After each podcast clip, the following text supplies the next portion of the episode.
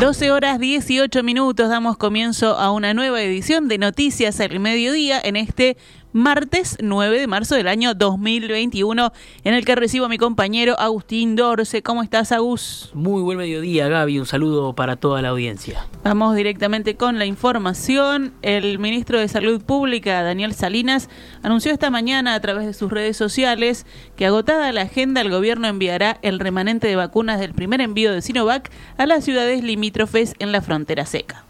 El jerarca habló de blindar y sellar la frontera seca con Brasil al tiempo que señaló que ayer se superaron las 100.000 personas vacunadas contra COVID-19.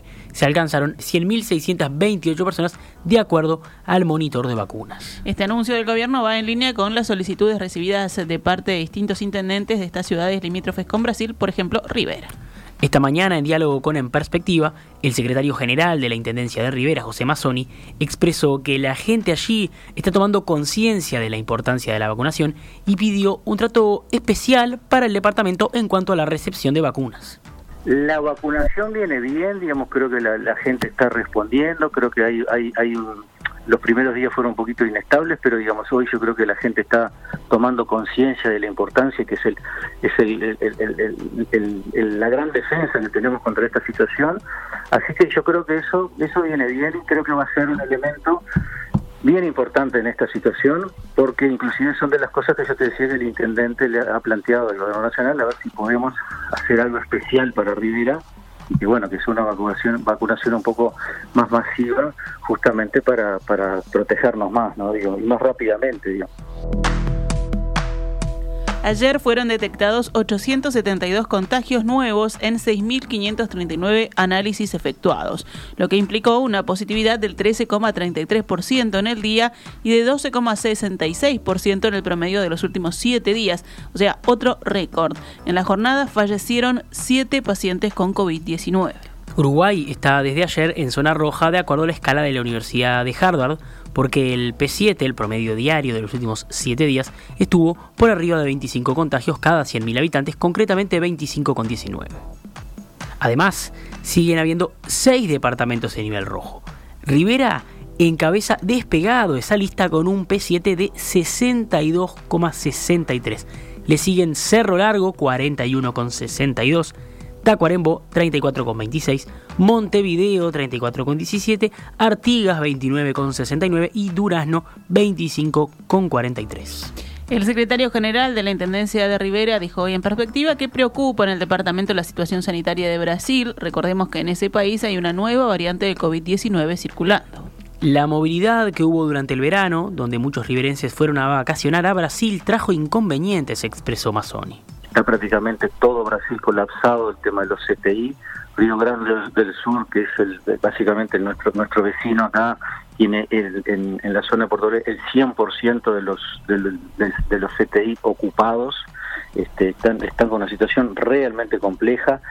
Hay algún movimiento de gobernadores que están queriendo inclusive cerrar Brasil, digamos, este, cerrar las fronteras de Brasil.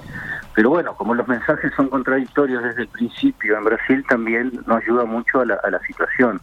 Nosotros acá hoy estamos, ayer los últimos datos eran 650 este, con casos positivos y del lado de la, de la ciudad de Santana de Libramento andaban en los 400 y pico, 450, 460. O sea que tenemos en el entorno de los 1.200 casos en este en esta ciudad que se comporta, digo, si son dos países, se comporta como una ciudad única en el tema este de la, de la pandemia, ¿no?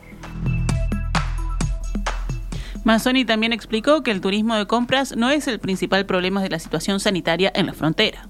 Realmente nosotros en, las estadísticas que tenemos acá, que tiene la Departamental de Salud, básicamente el área comercial es donde digo, menos se ha afectado. Hay, hay muy pocos, inclusive, comercios hoy. Hoy no sé si hay algún comercio cerrado, te diría, este, pero es, muy poco el, tema ese. También te digo que este eh, ha disminuido bastante la cantidad de ómnibus que vinieron. Este, este fin de semana pasado, creo que en la zona donde se concentran habían 10 ómnibus 10, 12 ómnibus, que eso le están viniendo con el aforo del 50%, o sea que más o menos serán unas 300, 400 personas más o menos que vinieron. de eh, eh, comparado con algún fin de semana que llegaron a venir 2.000 personas, 1.500, 2.000 personas. Entonces, digamos, no hoy la situación comercial, porque Río Grande está, como está todo con bandera negra, prácticamente la movilidad está complicada. El Ministerio de Salud Pública informó que a partir de las 18 horas de hoy habilitará la opción de agendarse para la vacunación contra el COVID-19 para los trabajadores de la salud de las siguientes áreas. CTI, servicio de apoyo al CTI, atención extrahospitalaria, puertas de emergencia y urgencia, internación hospitalaria, bloque quirúrgico e isopadores. Estos trabajadores serán vacunados con las dosis de Pfizer BioNTech que arribarán al país mañana, miércoles 10 de marzo. Hasta fines de abril se estima que llegarán a Uruguay unas 460.000 dosis de las 2.700.000 acordadas entre el laboratorio estadounidense y el Estado uruguayo. Además, se fijó un límite para aquellos trabajadores esenciales que contaron con la prioridad desde el 1 de marzo para recibir las dosis del laboratorio chino Sinovac.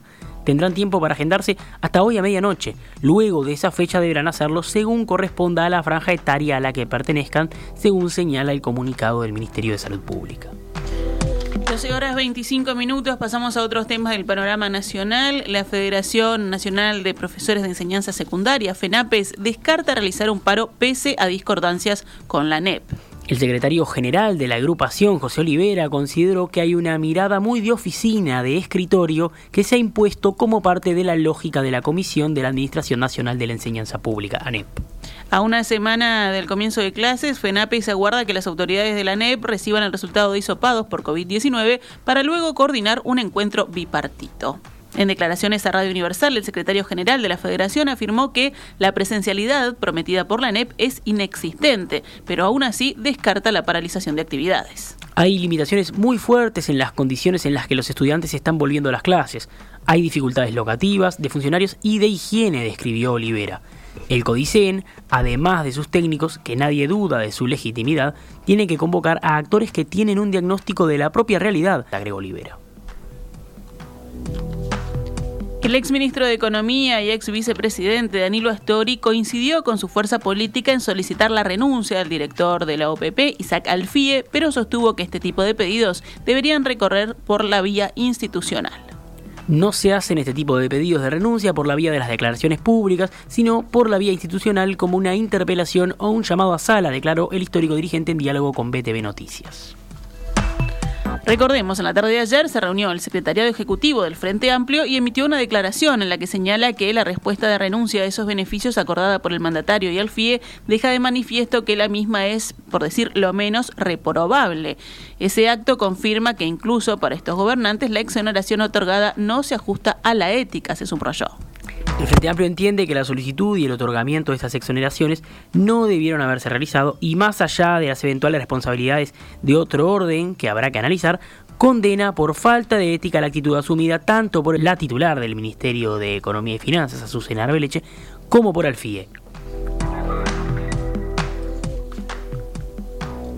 Cerramos el panorama nacional con otras noticias. La Federación de Funcionarios de Salud Pública solicitó una reunión con el ministro del Interior, Jorge Larrañaga, para manifestarle su preocupación por la escalada de violencia en el país. En un comunicado, los trabajadores recuerdan que en los últimos días dos integrantes del equipo de salud de ACE fueron asesinados mientras entraban o salían de su lugar de trabajo el objetivo de la Federación de Funcionarios de la Salud Pública es solicitarle a la Rañaga que refuerce la seguridad en todo el país en las noches en las zonas de los centros de salud, detalla el envío. Una de las víctimas fue Alejandro Sabatini Acosta, enfermero que desempeñaba tareas para ACE en el Hospital Zamboa, que fue asesinado el pasado viernes 5. La segunda víctima fue Leticia Cole, de 43 años, quien fue ultimada por su expareja cuando salía de su trabajo en el hospital de Canelones. Por esa razón es que la Federación de Funcionarios de Salud Pública solicitó una reunión urgente para poder trabajar en políticas que promuevan una convivencia pacífica y no tener que lamentar la pérdida de más trabajadores bajo ninguna circunstancia. En este momento está teniendo lugar una movilización convocada por los trabajadores del CEMBOA salió al mediodía esta movilización del hospital por la avenida Lesica para concentrarse a las 13 horas en la Plaza Colón. Repasamos a cuánto cotiza el dólar a esta hora en pizarra del Banco República. 43 pesos con 50 para la compra y 45 pesos con 70 para la venta.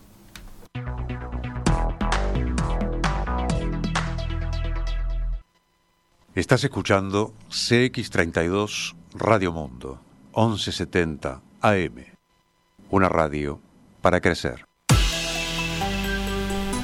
12 horas 32 minutos, continuamos en Noticias al Mediodía, vamos al panorama internacional. El plenario del Parlamento Europeo aprobó hoy la suspensión de la inmunidad parlamentaria de los eurodiputados catalanes Carles Puigdemont, Toni Comín y Clara Ponsatí, requeridos por España por el intento de independencia de Cataluña en el año 2017. Es un día triste para el Parlamento Europeo. Nosotros hemos perdido nuestra inmunidad pero el Parlamento ha perdido más que eso y como resultado también la democracia europea.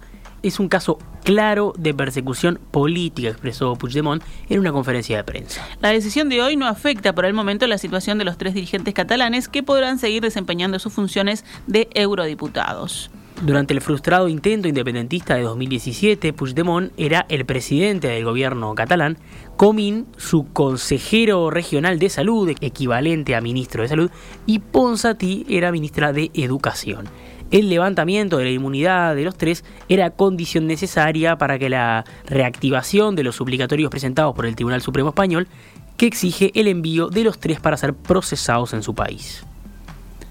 China lanzó oficialmente hoy un pasaporte digital que permite verificar la situación sanitaria de los viajeros, una iniciativa que analizan Estados Unidos y Europa. El certificado sanitario para los viajes internacionales lanzado por Pekín, una aplicación para smartphones que muestra y verifica el historial de vacunación y las pruebas de COVID-19, podría contribuir a una apertura de fronteras. Por el momento no es obligatorio y está reservado solamente para los chinos. Estados Unidos y el Reino Unido contemplan adoptar eh, sistemas similares. Por su parte, en la Unión Europea, la idea del pasaporte verde será presentada por la Comisión Europea el 17 de marzo. Nos vamos ahora con el panorama deportivo. Nos vamos a los deportes porque esta noche juega el Montevideo Wanderers, recibe en el Parque Viera a las 19.15 a Bolívar de Bolivia por el partido de ida de la segunda fase de la Copa Libertadores. El técnico Gabriel Carreño, Daniel Carreño, no podrá contar con el arquero Ignacio de Arroa Barrena ni con el volante Guillermo Fagner, afectados los dos por COVID-19. También se destaca que esta noche será el último partido del zaguero Gerardo Alcoba, quien anunció su retiro de las canchas como jugador profesional tras el encuentro de hoy. El equipo que avance de esta serie tendrá como rival al ganador de Caracas de Venezuela o Junior de Colombia, que el miércoles 10 juegan el partido de ida en Caracas, mientras que el 17 jugarán el de vuelta en Barranquilla. El vencedor de esa llave ingresará a la fase de grupos. Si nos vamos al deporte internacional, al fútbol europeo, hoy habrá dos partidos definitorios por lo que son la vuelta de octavos de final de la UEFA Champions League. A las 17 hora uruguaya, los dos partidos, Borussia Dortmund de Alemania recibe al Sevilla de España. El Dortmund ganó 3 a 2 en España el partido de ida. La Juventus de Italia recibe al Porto de Portugal. El Porto venció 2 a 1 a la Juventus en el partido de ida.